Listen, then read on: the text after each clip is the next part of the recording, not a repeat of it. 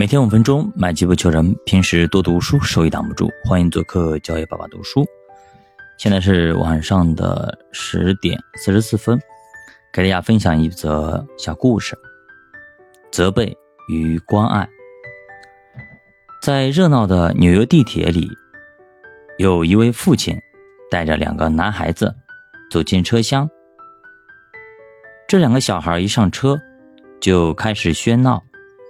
把纸屑丢来丢去，又跳上跳下，乘客都受不了他们的行为。有人忍不住对那位父亲说：“你看这两个孩子很没有规矩，为什么不制止一下呢？”那位父亲以十分疲惫、忧伤的口气说：“很对不起，我也想这么做。”只是不知道该讲什么话，因为他们的母亲刚才在医院过世。本来大家用责备的眼光看这一家人，现在却以同情的态度对待他们。于是有人自动过去拥抱这位父亲，也有人过去抱起孩子。以无限疼惜的口吻说：“我听说你妈妈刚过世。”整个冷漠的车厢，一瞬间，气氛完全变了。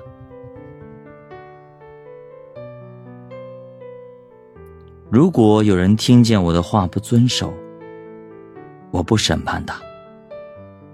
我本来不是要审判世界，乃是要拯救世界。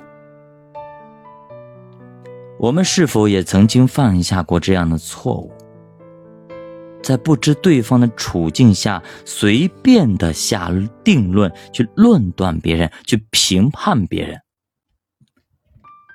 让我们学习换一个角度，去看周遭的人，以致能少一分论断，多一份关心。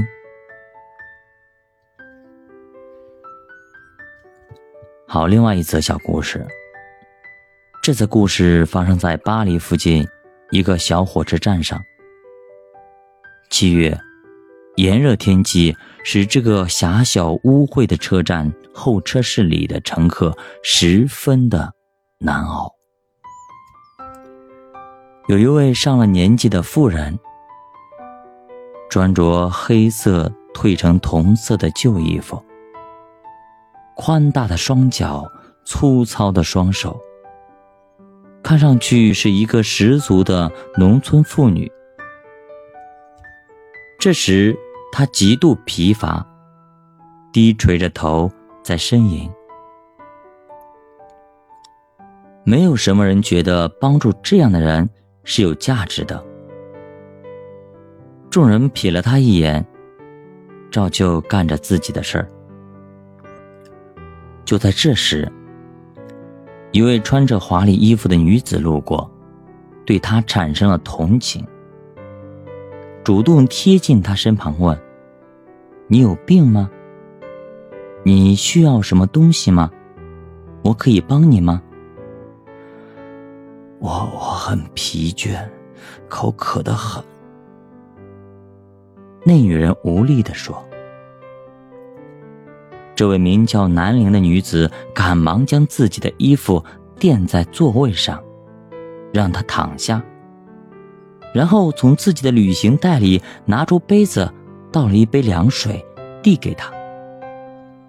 那妇人接过来一饮而尽。南陵又给他倒了一杯。妇人喝了，就合眼睡着了。南陵一直守在他身旁。许多人向他投过敬佩的眼光。清亮的汽笛把那妇人惊醒。啊，我等的火车来了。你可以支撑到家吗？南陵关心的问。可以，我家离这不远。谢谢，谢谢您的善意。妇人很有礼貌的回答。南林帮助他将行李搬进站台。那妇人接过箱子，请问您尊姓大名，家住何处？我叫南林，住芝加哥。请问你呢？我叫居里玛丽。再会，谢谢你。啊，居里玛丽！听见的旅客们不禁喊了起来：“啊，居里玛丽！”惊异的脸，情不自禁的喊声充满了整个车站。最为兴奋的可算是南陵了，居里夫人，一位伟大的科学家，世界女子中的豪杰。我给她喝过一杯凉水。他把那个茶杯小心的放进旅行袋中，我要好好的把它保存起来。这真是个值得纪念的日子。我看见了，并且帮助了雷的发现者居里夫人。